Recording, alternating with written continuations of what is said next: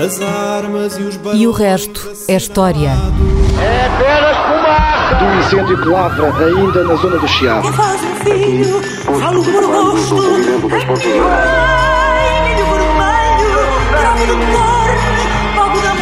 Quer transformar este país numa ditadura. Não, não. Com João Miguel Tavares e Rui Ramos. Olá, sejam bem-vindos ao 30 episódio de O Resto é História, com a dupla do costume, João Miguel Tavares e Rui Ramos. Rui, um dos temas desta semana teve a história bem ali no seu centro, não é? Que, mais uma vez, foi uma proposta da deputada Joacine Catamoreira, que nos tem ajudado muito neste programa, porque está-nos sempre a obrigar a vir à atualidade para refletir sobre temas históricos.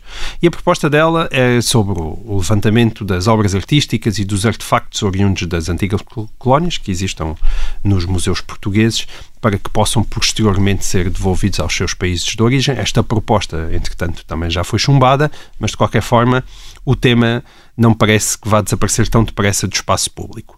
Aliás, houve um ouvinte, José Bonito, que nos pediu para comentar o caso, muito obrigado por isso, e este tema não só não é novo, como é até muito badalado internacionalmente, há pedidos de devolução a inúmeros museus, não é? Há o, o, o presidente francês Emmanuel Macron ah, encomendou um vasto relatório sobre o tema, mas nós, quando olhamos para a especificidade do caso português e, e- e, sobretudo, devido à passagem dos, dos franceses pelo nosso território no século XIX, há, há uma dúvida que me assalta sempre, e eu não sei se tu me consegues esclarecer, Rui, que é esta: é nós, em Portugal, no que diz respeito a obras de arte, pilhamos mais ou fomos mais pilhados? Como é que está essa tua matemática histórica? Ahm, Não sei se desta cadeira de pilhagem, de- alguns, e sim, pôr nos pratos da balança, o- fazer o deve haver do que tiramos e do que nos foi tirados é, é contar a história toda, porque a história é feita dessas, dessas trocas. Houve em relação- um pouco, não é? Por exemplo, em relação aos, eh, aos roubos, eh, era preciso lembrar que havia uma. Na Europa, tradici- eh, na Europa antiga, havia uma espécie de lei da guerra. E a lei da guerra estabelecia que o- os vencedores tinham direito a saquear os vencidos. Isto era parte dessa. Era parte da- das. Aliás, como o Duque de Alba diz quando entra em Portugal, em 1580, que é a lei natural da guerra. E o, e o, e o exército do Duque de Alba, que entrou em, eh, em Portugal em 1580 para eh, afirmar os direitos do, de Filipe II à coroa portuguesa, o exército do Duque de Alba pilhou os arredores de Lisboa, saqueou os arredores de Lisboa, de acordo com as leis da guerra, uma vez que eles tinham enfrentado as tropas do Dom António Prior do Cato em Alcântara, tinha sido uma batalha, e portanto eles tinham direito de pilhar. Mas o rei Filipe II não queria que o eh, exército pilhasse a cidade de Lisboa, dentro de muros. E então o Duque de Alba eh, deu às suas tropas três dias, porque eram, o saque tinha, era três dias, ao fim de três dias tinha de acabar. Portanto, deu três dias para eles pilharem os subúrbios de Lisboa. Curiosamente, ele Nesse julgou que valia tudo. Valia tudo. Ah, tudo. Sim, valia tudo. Isto é, não era só pilhar do género roubar objetos, mas era também raptar pessoas, levá-las para os navios, que era para depois elas serem resgatadas pelas suas famílias. Portanto, também dava direito a- Simpático. a isso. E curiosamente, eles julgavam que a maior parte da. Isso é contado por um historiador espanhol, o Rafael Valadares, ah, num livro sobre a conquista de Lisboa em 1580, ah, que hum, eh, eles julgavam que a maior parte das riquezas estivessem dentro da cidade de Lisboa. Mas os portugueses são gente muito esperta. E como estavam à espera que a cidade de Lisboa fosse saqueada, levaram as riquezas todas para os subúrbios, para as esquinas dos subúrbios, onde os espanhóis tiveram a enorme alegria de encontrar uma riqueza enorme. Portanto, levaram, olha, uma grande parte da- da- da- do que hoje nós diríamos eh, artefactos e arte colonial foi levada então, porque eles descobriram imensas coisas vindas da Índia, da, enfim, do- da restante Ásia, ah, nas quintas, E que agora estão em Espanha? Sim, que foram levados ah, em Espanha e noutros países, porque as tropas do Duque de Alba eram ah, castelhanos, mas também ah, alemães e flamengos, porque era um exército multinacional. Era, um- Ah, ok. era aliás, era um exército que tinha combatido na Flandres e que tinha sido enviado Portanto, tudo isso foi para disperso. Portugal. não é? Portanto, tudo Eles isso não foi, roubavam, foi os soldados não roubavam para ir colocar em museus. Não, não é? e, e isto curiosamente depois do Duque de Alba ter eh, sido, ou pelo menos ele, ele dizia nas cartas para o, o Filipe II, ter sido incrivelmente violento com as suas, eh, com as suas tropas. Quer dizer, ele tinha mandado enforcar imensa gente em Setúbal, enforcar imensa gente em Lisboa por roubarem e atentados à população. Mas como ele diz ao, ao rei, ao Filipe II, que, com quem se corresponde, ele diz, bem, Sua Majestade não faz ideia desta canalha, canalha que eu tenho aqui à minha volta, porque ele diz, enforcá-los faz tanto efeito como lhes dar de almoçar. Como ele diz, isto é, não os, não os, os distraía absolutamente nada de roubar e de fazer as, todas as atrocidades. Mas isto era a lei da guerra, isto é,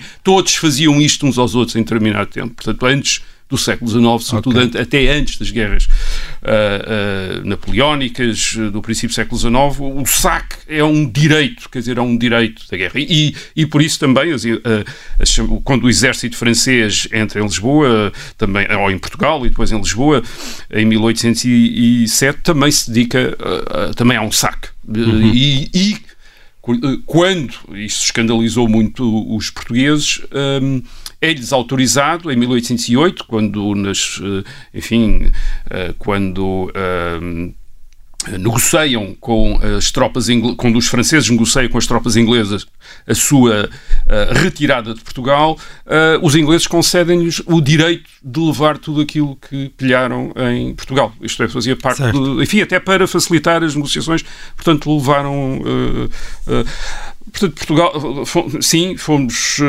fomos pilhados por castelhanos, fomos pilhados por franceses e fomos pilhados por piratas do norte da Europa que tinham Uh, barcos uh, à espera das armadas da Índia, das armadas do Brasil, uh, aqui, per, aqui perto das nossas costas, e, fomos pilhados por piratas de Marrocos e da Argélia, certo. que constantemente também atacavam os navios e atacavam as costas. Portanto, Eu ouvi dizer que até por ingleses também fomos um bocadinho e pilhados no sentido sim, que sim, eles também tinham também exércitos e também aproveitaram para levar um sim, bocadinho. toda a gente levava tudo de todo lado, quer dizer, hum. era, era, era, repito, como dizia o Duque de Alba, era as leis naturais da guerra. Agora, vamos ver.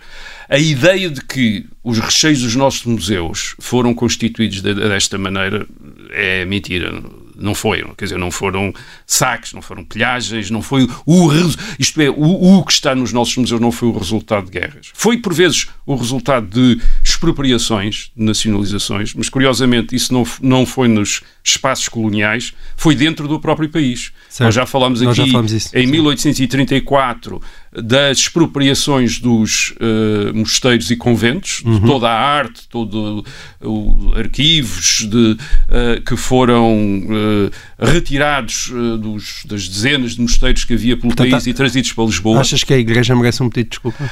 Houve durante algum tempo alguns eclesiásticos que, achavam que, que, achavam que tinham sido roubados, quer dizer, e que o Estado português foram, é? devia devolver, e foram, e foram, devia devolver com um pedido de desculpas. Isto é, portanto, estamos a imaginar um museu de arte antiga a ser esvaziado é? e a todos os quadros e arte que lá está a ser devolvida às igrejas e aos mosteiros e às ordens religiosas, as suas legítimos proprietários, a quem foram retirados em 1834. A mesma coisa em relação a uma parte dos arquivos e das coleções de arte nacionais que eram de, da família real portuguesa e houve problemas em 1910 em tentar perceber o que é que era propriedade pessoal e o que é que não era. Mas a verdade é que até a correspondência íntima uh, da família real, isto é, dos pais para os filhos, foi uh, uh, apropriada pelo Estado. Isto é, os diários, foi tudo apropriado pelo Estado e está hoje nos arquivos. Portanto, vamos também devolver com um pedido de desculpa aos representantes hoje da família real. Bem, depois há a questão do último saco na Europa, não é? Que é, é organizado pela é Alemanha nazi. Um, esse é que teve um isso é diferente. É? é, esse é que teve um impacto grande na história. Há um precedente no caso de Napoleão Napoleão. Napoleão também estava, tinha uma ideia, no princípio do século XIX, de concentrar em Paris uma parte dos tesouros e das riquezas eh, artísticas da Europa, portanto também efetuou saques de, eh, digamos, científicos, sistemáticos, tentar apropriar-se de riquezas, mas de facto foram os nazis, uh, durante a Segunda Guerra Mundial, entre 1939 e 1945, que se dedicaram mesmo ao saque uh, sistemático, organizado, das coleções privadas e públicas uh, nos países ocupados. Uhum. Isso teve uma grande escala, por exemplo, na, antiga, na Polónia e na União Soviética. Na União Soviética calculou-se que uh, cerca de 173 museus teriam sido uh, saqueados, foram levadas dezenas de milhares de peças para a Alemanha. Uh, houve também particulares alvo desse, desse saque, por exemplo, famílias judaicas, isto é, o Estado alemão, os nazis apropriaram-se da arte, por exemplo, que fazia parte de coleções privadas judaicas e o, a dimensão desse saque era, foi suficientemente grande para logo em 1943 os aliados organizarem uma unidade especial, o The Monuments, Fine Arts and Archives Program, The Monuments Man, que depois deu até um, deu um, um filme, filme 2014, que precisamente é? a partir de 1943 se dedicou à recuperação e restituição de todas as peças roubadas na Europa pelos uh, nazis. Houve muita coisa que foi uh, recuperada e devolvida, ainda há coisas que, que se perderam, isto é, que se perderam. Bem, o que nós estamos a assistir hoje em dia, parece-me a mim, é a assimilação entre este caso muito especial do saque organizado pelos nazis entre 1939 e 1945 nos países ocupados uh, da Europa, assimilar isso à obtenção pelos museus europeus de peças originárias do resto do mundo. Isto é, como se essas coleções de os tais artefactos do resto do mundo, isto é, de fora da Europa, tivessem também sido obtidos desta maneira de, por roubos em, em um curto espaço de tempo. Ora, o que nós temos são coleções que foram obtidas ao longo de séculos, isto é, não uhum. foram em três ou quatro anos, ao longo de séculos, por vários meios, por várias razões e com muitas origens diversas. Isto é, uns foram comprados, outros foram objeto de troca, outros foram também roubados, é verdade. Certo. Isto é, mas é muitas origens e há muito tempo. Isto é, não é possível despistar, por vezes, uma peça que está num museu, uh, despistar exatamente a sua origem, o meio como foi obtida, uh, uh, a razão pela qual foi obtida, é difícil, não é, não, é sempre, não é sempre fácil. E, portanto, é errado compará-las ao produto de um saque como aquele que foi efetuado pelos nazis na Europa no, em meados do século XX. Aliás, eu penso que uma grande parte, é provável que uma grande parte dos artefactos tenham originários de, de, fora da Europa, tenham sido obtidos uh, e que estejam em museus europeus, tenham sido obtidos sobretudo por comércio uh, e por Bom, também havia pilhagens, troca. É? É óbvio, é óbvio que também havia pilhagens, hum. uh, mas, por exemplo, só para dar o exemplo, houve um artigo sobre este tema no, no jornal O Público da semana passada uh, e, curiosamente, era, era, ilustrado por uma fotografia de uma máscara Maconde, isto uhum. é, de uhum. Moçambique, Maconde são uma tribo de Moçambique, uh, com a nota que tinha sido comprada em Moçambique, essa máscara, em 1958, pelos antropólogos Margot e Jorge Dias. Isto é, comprada. Isto é, foi comprada. Foi adquirido, foi adquirida à tribo. Aliás, não havia razão, isto é que é o ponto talvez principal, não havia razão para os europeus roubarem isto. Uh, uh, porquê? Porque em muitos casos o valor que estes artefactos têm foi-lhes dado pelos próprios europeus, isto é, foram os europeus que reconheceram nestes objetos, como estas máscaras macondes, um valor artístico para além daquele valor ritual e cultural que elas já tinham, mas que por vezes se esgotava, isto é, uma máscara substituída por outra máscara, uh, por vezes tinha um tempo de utilização e depois era destruída. Isto, isto, isto são estes. Uh, antropólogos, etno, etnólogos, uh, europeus. exploradores europeus, isto é, de, de explorações Sim. geográficas, geógrafos, etc., que começam a dar importância claro, a isto. E a arte, que a arte africana transforma-se numa moda na Europa do século XX. Há, há aquele caso, há o caso uh, muito uh, conhecido, que é o dos bronzes da cidade do, do, Benin, não confundir com o Benin país, é a cidade de Benin fica na Nigéria. Eh, mas esses bronzes, sim, foram, por exemplo, esses foram resultado de um saque eh, da cidade de Benin em 1897, eh, que foi saqueada como punição por o massacre de uma delegação europeia que se tinha aproximado e que tinha sido da cidade e que tinha sido massacrada, e os, os britânicos efetuaram uma expedição punitiva contra a cidade uhum. do, do, Benin. E, e, trouxeram de lá os uh, bronzes dos palácios uh, do rei e da uh, aristocracia. Centenas de peças.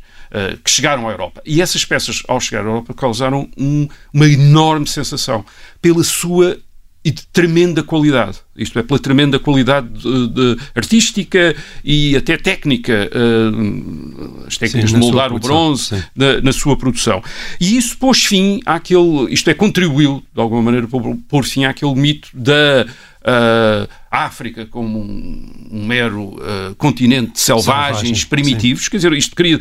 Aqueles bronzes provavam que no tempo do, do Renascimento, isto é, no Renascimento do século XVI e, e até mesmo no século XVII, havia em África quem soubesse trabalhar os metais Uh, portanto, artistas e, uh, e, uh, e, artesãos que sabiam trabalhar os metais com, com um apuramento tão grande como na, na Europa do Renascimento.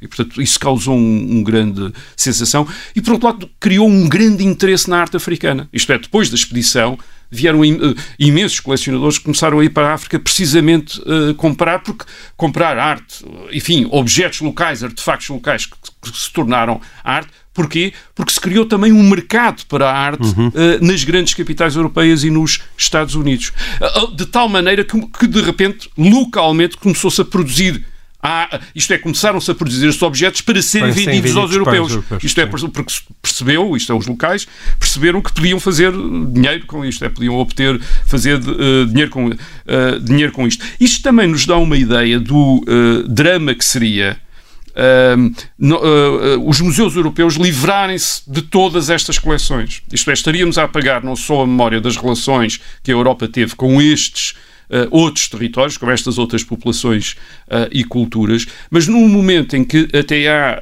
uh, populações na Europa hoje em dia estabelecidas, como residentes e nacionais, originárias desses países, estamos também a, digamos, a negar-lhes um acesso fácil a esse passado e à apreciação dessa cultura. Isto é, nem, nesse, nem por esse lado Uh, fará sentido uh, uh, os museus europeus, isto é, de repente, os museus europeus apagarem todos os traços daquilo que são as suas, uh, uh, enfim, uh, aquilo, que obtive, aquilo que foi obtido Sim. pelos europeus, que foi obtido e valorizado pelos europeus fora da Europa e por vezes contra, e isso é também um, um ponto importante, contra o, os gostos e as políticas das potências que controlavam esses territórios. Por exemplo, que era o caso dos poderes islâmicos no Médio Oriente, que mostraram sempre um enorme, mais do que desprezo, hostilidade pelos traços culturais anteriores ao Islão, isto é, tudo aquilo que era pagão, tudo aquilo que não era Sim. islâmico era considerado uh, algo para, para destruir, para apagar. Vimos isso, vimos isso, uh, vimos isso no Afeganistão, no Afeganistão, em 2001, quando os enormes, os Budas do Vale de uh, Bamiyan os Budas do século VI, os Budas gigantes, foram dinamitados uh, por ordens do governo e depois, mais islâmico, tarde, também em Palmira, uh, e depois a cidade, a cidade romana de Palmira. Isto é, os, o, os, o poder islâmico que naquele momento controlava e a Palmira. destruição do Museu de Mossul. Também, eles não reconheciam aquilo como relevante para eles. Isto é, os europeus foram Sim. os europeus. Isto é muito é, é, importante, é importante notar. Muito daquilo, muitos dos artefactos uh, exteriores à Europa que estão, uh, que estão nos museus europeus foram. Uh, não foram retirados de museus de fora da Europa, isto é, foram, foram escavados, por vezes recuperados de ruínas, por exemplo, no Médio Oriente, isto é tudo aquilo que é sírio, uh, uh, da Babilónia, romano, grego, que tem origem no e Médio Oriente. Itália e, Grécia, e, mesmo, é? e mesmo em Itália e na Grécia. Quer dizer, certo. isto é, nós temos o caso mais famoso de,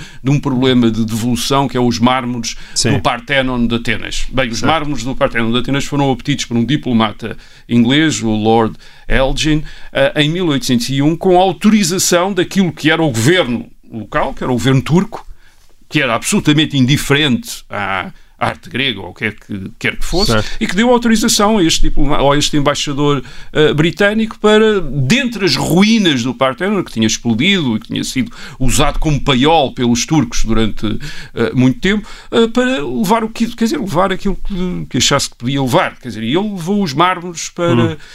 para, Inglaterra, para a Inglaterra e na altura não há. Enfim, curiosamente, na altura em Inglaterra há protestos, porque houve gente que achou que ele tinha que não devia ter mutilado os o, uh, o templo uh, em Atenas, mas só muito mais tarde, quando, mas agora quando se estabelece. Reclama, não, não é? A partir de 1830 nós temos um Estado, um, um Estado na Grécia, que é um Estado independente e que se reclama herdeiro da Grécia Antiga. Isto é, a Grécia moderna reclama-se herdeira da Grécia Antiga e, portanto, que queria reaver os, o, o, o, os mármores do Parténon.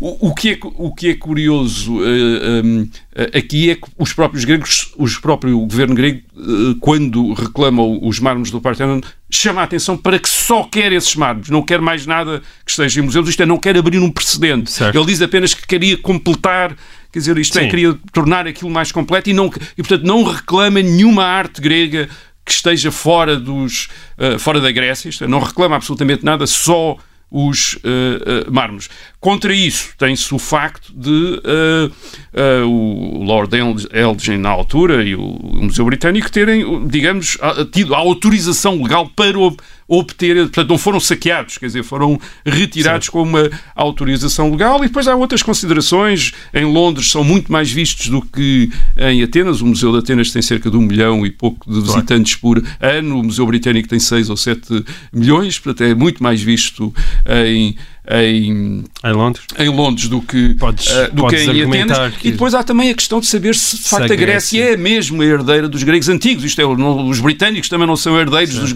Nós todos somos herdeiros somos dos gregos todos herdeiros antigos. grego e pertence a um património universal Exatamente. que tanto pode fazer sentido na Grécia. Portanto, é, é, há, aqui uma... há um olhar nacionalista, na verdade, sobre há todo este um olhar é? nacionalista deslocado por vezes. Hum. Isto é, a grande questão que se coloca é também por vezes a de devolver a quem? Quer dizer, isto é, nós estarmos a devolver uh, peças de arte pré-islâmica no Afeganistão aos, aos Talibã, iria só dar-lhes o trabalho de as destruir, quer dizer, deles as destruírem constantemente, porque eles não, eles não uh, isto é, o governo, o governo talibã, nos tempos em que esteve no Afeganistão, até 2001, não, nunca mostrou uh, qualquer estima nem respeito por aquilo que era uma arte islâmica. Eu, eu, estou a falar do, do Islão, obviamente, e é preciso dizer que também outras culturas e, outros, e outras certo. fases também mostraram esse enorme desprezo. Incluindo Os cristãos, cristãos quando se tornaram a religião uh, dominante do Império Romano, também destruíram uh, os templos antigos e as estátuas. Isto é, não é por acaso que as estátuas gregas e romanas aparecem todas partidas. Em, algum, em alguns casos é por acidentes naturais e pelo templo, mas outros foram partidas de propósito porque eram deuses pagãos e, e portanto, foram destruídas. Mas mesmo a própria Revolução Francesa efetuou enormes destruições de arte é o caso mais conhecido da necrópole real de Saint-Denis, eh, que em 1793 a Convenção Francesa ordenou que fosse completamente destruída, quer dizer, e portanto os, uh, as estátuas de metal foram fundidas, as estátuas de pedra dos reis e de, uh, que estavam lá sepultados foram destruídas e as próprias restos mortais foram atirados, foram, uh, foram atirados para a fossa comum. Portanto, se por acaso em 1793 Portugal tivesse algum túmulo real francês que tivesse, enfim, saqueado algum, alguma invasão que tivesse feito da França e tivesse tentado devolver à França, teria apenas dado mais trabalho aos revolucionários franceses para destruírem mais uma estátua de um rei qualquer que eles repudiavam. Portanto, há aqui uh, há, um, há muitos problemas para, para além da, da, do, do, da ideia do Estado, a ideia deslocada e mítica,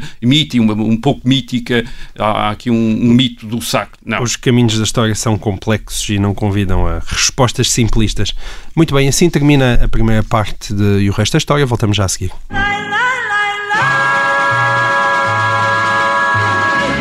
Olá, sejam bem-vindos a esta segunda parte de E o Resto é História. Estamos de volta e, como habitualmente, abrimos a segunda parte com as perguntas dos nossos leitores que têm chegado a grande ritmo.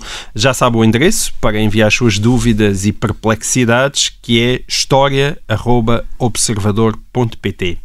A primeira pergunta do dia de hoje é da autoria de Miguel Costa e é sobre uma personagem que eu acho de facto Rui, merece uma boa conversa, que é Francisco Rolão Preto, foi um dos fundadores do integralismo lusitano e líder do chamado Movimento Nacional Socialista Português. Nacional Sindicalista. Uh, desculpa, Nacional Sindicalista Português e, e, que muitas vezes também se chamava os, os, os camisas azuis, não é? Uhum. E isto estamos a falar da década de 30 do século passado uh, um movimento que foi inspirado uh, no fascismo italiano. E o Miguel Costa pergunta qual a relevância do seu percurso, essencialmente na Primeira e na Segunda República, e como é que, uh, sendo um movimento de direita, não é? Como é que ele se opunha a Salazar e ao Estado Novo, não é? Esta é a pergunta porque muitas vezes nós esquecemos que havia uma direita à direita do Salazar. Exato, e, e, sobretudo este ano de, uh, daquilo que alguns historiadores chamam uh, direita revolucionária e não sei se, se faz sentido chamar direita porque enquanto revolucionários eles contestam precisamente uh, Uh, o parlamentarismo e a disposição das forças políticas de acordo com os princípios parlamentares, isto é, de direita à esquerda, portanto, eles acham-se para além da direita e da esquerda. Uh, e, portanto, chamar-lhes direita, não sei se. Não, fará, não faria sentido se, para eles, não sei se fará sentido historicamente, isto é, não sei se estamos a perder alguma coisa daquilo que era precisamente característico de, de movimentos como o Movimento Nacional sindicalista em Portugal e do movimento, e do movimento fascista e, e itálico. Estão para além da esquerda e da direita. Ora bem, o Rolão Preto, o Francisco Rolão Preto, é de facto uma figura eh, curiosa. Eh, ele começa por ser um jovem integralista, isto é, um adepto do chamado integralismo lusitano. O integralismo lusitano, cuja figura principal é o escritor António Sardinha, aparece uh, uh, por volta de 1914, 1915, uh, e é um movimento associado a um outro movimento também intelectual, político-intelectual francês, que é a Action Française, de cuja figura principal é Charles Maurras.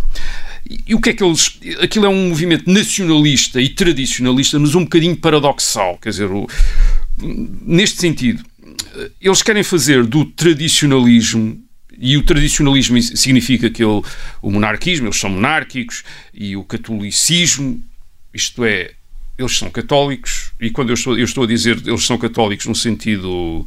cultural? Uh, no sentido. com esta hesitação, porque precisamente Maurras não acredita, não é um crente, mas acha que se deve ser católico, isto é, mesmo não sendo um crente. Porquê? Porque eles querem assentar, é, querem fazer destas, do, da tradição, uh, do respeito pela tradição, isto é, pela monarquia, pela religião, uh, que, a que as pessoas aderiam uh, por crença, por fé. fé, ele quer fazer disso uma, opção racional, uma opção fria, isto é, uma opção sociológica, positivista, ele é também um positivista. Quer dizer, ele, ele, ele acha que é possível a uma pessoa que não tem qualquer fé, que não tem qualquer crença, uh, através de um raciocínio intelectual, chegar à conclusão que é preciso ser católico e é preciso ser monárquico. Isto é, e esta é, digamos, a novidade do Charles Maurras. Quer dizer, é alguém que se dirige aos intelectuais, intelectuais que no fim do século XIX, princípio do século XX, Uh, digamos que são espíritos fortes, não querem acreditar, estão divorciados, digamos, certo. das uh, tradições uh, que estão deixadas para o povo e para aquelas classes menos educadas. Ele quer, quer levá-los a concluir Isso é quase racionalmente, racionalmente que o catolicismo e a monarquia fazem sentido. E, portanto, isto tem um impacto muito não grande. Não era ópio só. Não, não é? isto é um. Isto ópio tem um, do bom. Não, não. Ele acha que, que é a solução para determinados problemas intelectuais. Isto é problemas de, sobre como viver, aquilo uhum. em que acreditar, uh, e por aí fora. E como ter uma sociedade ordenada. Exatamente. E isto tem um enorme impacto na intelectualidade francesa nos anos 10 e 20, portanto, nos anos anteriores à Primeira Guerra Mundial e depois durante a Primeira Guerra Mundial e a seguir à, e logo à Primeira Portugal, Guerra Mundial. Não? E também em Portugal, claro. onde aparecem, enfim, que é uma sociedade, de, como diz o como dizia o Essa de Queiroz, um país traduzido o francês e, portanto, também se traduziu a Action Française do, do, uh, do, um, do francês para integralismo lusitano, embora os integralistas lusitanos tivessem, sobretudo António Sardinha, tivessem sempre reclamado uma origem nacional uh, naqueles que, no princípio do século XIX, tinham, ao lado de Dom Miguel, resistido aos liberais. Portanto, ele achava que eram, digamos, uh, herdeiros do chamado miguelismo, da contra-revolução, do princípio do século XIX, mas de facto eles são muito parecidos com a Action Française e com o Charles Maurras. Portanto, o uh, Francisco Colão Preto começa por ser, aliás, um dos mais novos destes uh, integralistas. O que é que acontece com estes integralistas? É que nos anos 20 e 30, para além da Action Française, aparecem outros movimentos na Europa, outros movimentos políticos, com mais sucesso em termos políticos, como é o caso do fascismo italiano. Mussolini tomou o poder em Itália em 1922. Uh, durante algum tempo o fascismo parece confinado à Itália, mas depois, em 1933, cerca de 10 anos depois, já depois da, da grande crise de 1929, uh, um, um, movimento parecido com o fascismo, mas vamos ver, mas é, é importante notar que não é exatamente a mesma coisa, que é o nacionalsocialismo uh, liderado por uh, Adolf Hitler, toma o poder na Alemanha. E isto tem um impacto enorme. A Alemanha e a Itália são países importantes. A Alemanha é a maior, é o, digamos, a maior potência económica e até intelectual e cultural uhum. do continente na altura, uh, no princípio do século XX. Isto é o facto de o nazismo, o nacionalsocialismo ter tomado o poder na Alemanha, inspira, é também inspirador. E Francisco Rolão Preto é precisamente um, de, um daqueles jovens, agora já não tão jovens, já tinha quase 40 anos, no princípio dos anos 30, integralistas, que passa do, digamos, do integralismo lusitano, tal como ele tinha sido definido por António Sardinha nos anos uh, eh, 10 e 20, passa para uma imitação do fascismo e do nazismo. E ele, Incluindo com adesão capilar.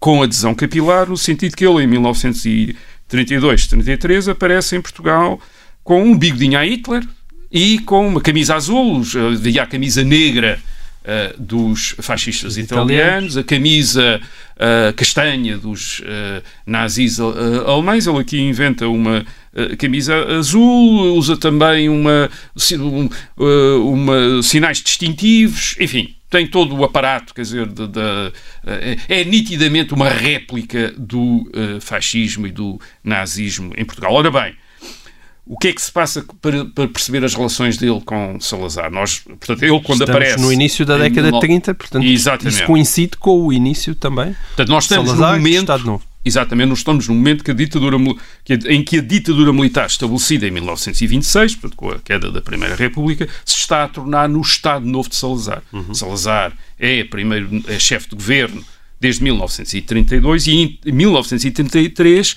vai fazer votar uma Constituição, publicito, uh, que é a Constituição do Estado Novo, uhum. que é o, o, chamado regime do Estado Novo. Ora bem, nestes termos, isto é, em que há um chefe de governo, Salazar, a definir uh, um regime, um regime do Estado Novo, que sentido é que faz o nacional-sindicalismo de Rolão Preto?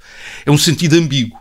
Quer dizer, eles, por um lado, aparecem como uma espécie de vanguarda do regime estabelecido, isto é, a gente que está um bocadinho mais à frente, mas que quer levar a chamada Revolução Nacional, também, como se, como se dizia, para se definir o Estado Novo, um pouco mais para a frente. Isto é, isso, isto é um dos aspectos, eles de vez em quando fazem, portanto, disponíveis para colaborar com o Dr. Salazar, para uhum. ajudar nesta, no, tornar, para desenvolver o regime, mas por outro lado eles também aparecem como uma crítica, isto é, como críticos de um regime que, perante os princípios revolucionários do nacional-sindicalismo, é parece muito conservador e muito dado a compromissos. Aliás, a Constituição de 1933 é precisamente essa Constituição ainda feita de concessões, digamos assim, entre aspas, uhum. às opiniões liberais. Isto é, ainda mantém eleições, como no. Uh, enfim, a aparência de eleições, obviamente. Uh, mas aqueles, todos aqueles princípios das Constituições liberais ainda as mantém. O, o, o mais interessante, isto, isto foi estudado, o movimento do Rolão Preto e o movimento nacional-sindicalista. Há um livro do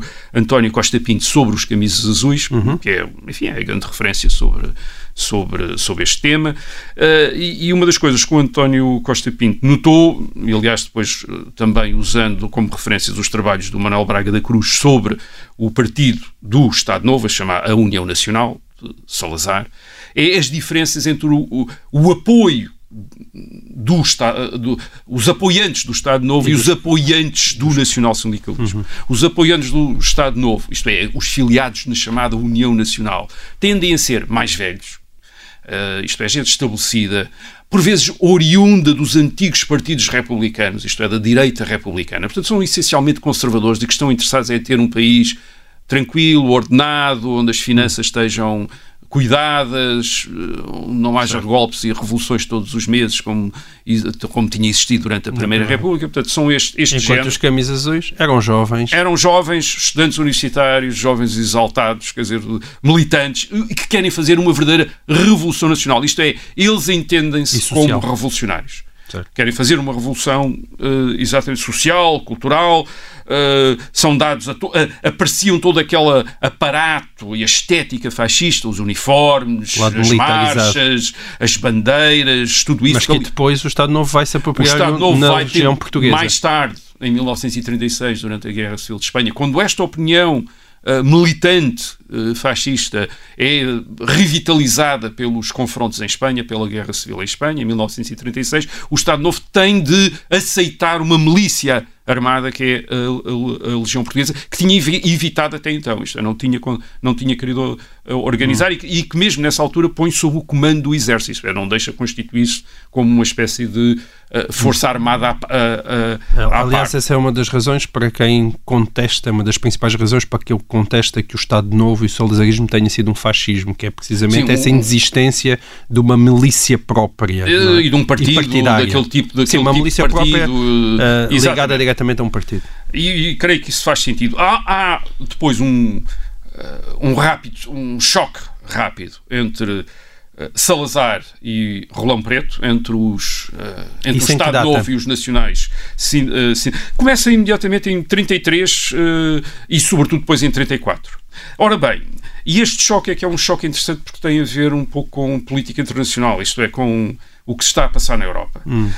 o Estado Novo de Salazar é muito parecido com um outro regime europeu, que é o, o regime católico corporativista que o chanceler Dollfuss uh, instaurou uh, na Áustria entre 1932 e 34. Dollfuss é um católico, é um admirador de Mussolini, um aliado de Mussolini, mas o que é curioso é que 30, entre 32 e 34, e sobretudo em 33 e 34, uh, Dollfuss concebe o seu Estado, muito inspirado no Estado Novo de Salazar, isto é, a cópia uhum. não, foi, não foi Salazar que copiou os austríacos, foram os austríacos que foi Dolfus que copiou Salazar, concebe este Estado, uh, este Estado católico ou corporativo como oposto aos nazis na Alemanha. Isto é, os nazis até querem uh, a absorção da Áustria pela uhum. uh, Alemanha. Dolfus resiste a isso, quer a independência da Áustria, e também resiste a qualquer assimilação da sua ditadura católica ou corporativista com, com o regime nazi, o regime nazi que, ele, que ele considera um regime mais próximo do comunismo isto é, ele acha que, ele tem mais, que o regime de Hitler tem mais a ver com o Stalin do que com uh, Mussolini. Curiosamente, nesta altura, Mussolini tem exatamente a mesma opinião. Isto é, também é amigo de Dollfuss e inimigo de Hitler. Uh, e isso acontece em julho, isto é, isso Mas a vida torna-se notório, é? em julho de 1934, mais precisamente, eu vou dar a data porque a data é curiosa, 25 de julho de 1934, quando Dollfuss é assassinado por militantes nazis, por militantes nazis. Isso leva, aliás, uh, Mussolini uh, a ameaçar Hitler com a guerra, isto é, porque acusa Hitler, o assassinato é imediatamente acusado a Hitler, e Hitler diz que não tem nada a ver com aquilo, e até uh, expulsa esses, esses militantes nazis do partido nazi, diz que eles, enfim, atuaram por conta própria, não tem nada a ver. Mas nessa altura, Mussolini, que está, portanto, do lado de Dollfuss, contra Uh, contra Hitler. Notar que Mussolini passa para o lado de Hitler só a partir de 1936, quando as potências ocidentais condenam a sua, as potências ocidentais, isto é, a França e a Inglaterra, condenam a sua invasão e da conquista da Etiópia. E, hum. e, o apoio, ele acaba por se apoiar depois na, uh, uh, uh, na Alemanha. Ora bem, Dolphus é assassinado por militantes nazis a 25 de julho de 1934. E o nacional-sindicalismo é proibido em Portugal precisamente a 29 de julho de 1934, quatro Sim. dias depois. Dizer, isto é, eu creio que terá passado pela cabeça ao Salazar ou dos seus colaboradores uma uh, situação qualquer em que os nazis domésticos, isto é, neste caso os nacionais uh, sindicalistas, se pudessem levantar contra Salazar como se, levanta, como se tinham levantado contra uh, uh, Dolfus uh, na Áustria. Isto é, pelas mesmas razões, achando que ele não está a fazer o, uma revolução como deve ser, que é alguém que na prática é um burguês, é um católico, é apenas um conservador e não é verdadeiramente, e não é verdadeiramente hum. um fascista. Ora, o que é que acontece Uh, depois de julho de 1934, o nacional-sindicalismo proibido e, aliás, Rolão Preto detido uh, uma, primeira, uma primeira vez. O, o, que vemos é que uma Passa parte... ser assumidamente uma oposição é, ao Estado. Uma parte dos nacionais-sindicalistas Há outra parte que acaba por eh, enfim, no regime, como sempre. De, de aceitar lugares no regime, sobretudo nos, nas organizações corporativas que estão uhum. a ser organizadas e, portanto, acabam por se integrar. Mas há outra parte mais militante, mais aguerrida e mais ligada pessoalmente a Rolão Preto, que passam por e simplesmente à oposição contra Salazar e contra o Estado Novo. E isso uh, leva-os mesmo a conspirar ao lado da oposição democrática e dos comunistas contra o Estado Novo. Portanto, temos fascistas a conspirar com comunistas e com antigos republicanos contra o Estado, contra o Estado Novo para derrubar Salazar em 1900 e, por exemplo, em, numa conspiração em 1935 que leva outra vez eh, à prisão Rolão Preto e depois ao exílio. Rolão Preto está exilado durante cerca de 10 anos e quando volta a Portugal, em 1945, volta para o lado da oposição democrática, isto é, junta-se aos republicanos, liberais, comunistas, para exigir o fim do Estado Novo, hum. junto-se ao Movimento Unidade Democrática em 1945. E, ao lado de Humberto Delgado, e em 1958 em 1958. está ao lado de Humberto uh, Delgado exigindo democracia. Bom, mas o próprio Humberto Delgado também fez isso. O próprio Humberto Delgado, Henrique Galvão, opositores do, talvez dos mais ferrenhos e dos, uh, ao Estado Novo, também fazem um percurso bastante semelhante. O Humberto Delgado também era alguém que tinha uma reputação de um uh, radical apoiante do, uh, do, da ditadura militar no, no, fim dos anos 20 e no princípio dos anos 30. É para referir que há outros integralistas. Os, os integralistas, aqueles principais integralistas, os intelectuais integralistas, nunca se deram bem com Salazar, nunca gostaram de Salazar. Luís de Almeida Braga, que também aparece na oposição, depois de 1945. Alberto Monsaraz, que escreve até um um, textos contra a censura e, uh, e contra o regime repressivo de Salazar. 1974, o Rolão Preto ainda está vivo, adera ao 25 de Abril, quer dizer, com entusiasmo, quer dizer, hum. era o fim do Estado Novo. Portanto, é um percurso curioso. Quer dizer, é que, eles, e morreu em... Morreu em 1977, sempre fascista e sempre anti-salazarista. Quer dizer, as duas coisas. As duas, as duas coisas. É um percurso curioso, isto é, estes uh, nacionais sindicalistas, como o Rolão Preto, eles começam nos anos 30, porque criticar a moderação e as procura de compromissos de Salazar, eles são inimigos de Salazar porque o acham muito moderado e dá compromissos com os liberais uma mudança e de mais rápida. eles querem uma revolução certo. e depois a partir dos anos uh, meados dos anos 30 e nos anos 40 e 50, a preocupação deles é sobretudo a repressão, a censura, a limitação da atividade política e uh, acabam por opor-se e criticar o, o, Estado Novo em nome da liberdade, já não em nome da revolução, mas em nome da, da revolução fascista, mas em nome da liberdade. Portanto, sim, não foi só a esquerda que resistiu ao Estado Novo. Aliás, o, uh, salvo erro, o António Costa Pinto chama a atenção para isso, quando é publicado nos anos 80 umas pela Comissão do Livro Negro do regime fascista que foi criada aqui hum. uh, em, em, Portugal e, e, começou a publicar uma lista de presos políticos uh, sob o Estado Novo, o António Costa Pinto notou que essa comissão tinha omitido provavelmente de propósito, todos os nomes dos nacionais sindicalistas que tinham estado presos políticos uh, sob Salazar, porque, queria, porque fez uma enorme confusão que houvesse fascistas a lutar contra o Estado Novo. E, portanto, uh, só quis pôr anarquistas, republicanos, comunistas e não pôs os fascistas para, toda, para, para provavelmente o público não ficar público português não ficar completamente perplexo, mas o que é que os fascistas estão a fazer também nas prisões do Estado Novo? Bem, sim, houve fascistas que lutaram contra o Estado Novo e que até lutaram pela democracia e pela liberdade em Portugal. Pois, mas também houve comunistas, não é? Exato. E Salazar é que ao longo do tempo foi ficando mais ou menos no mesmo sítio, não é? Ele ficou no mesmo sítio, as pessoas andavam à volta dele. É? Muito bem. Bom, e assim termina o trigésimo episódio de E o Resto é História. Desta vez só abordámos duas perguntas, mas pois. isso foi porque elas tinham muita conversa e acho que valeram bem a pena. Um, voltamos eh, para a semana. Continuem a enviar as vossas questões e até lá.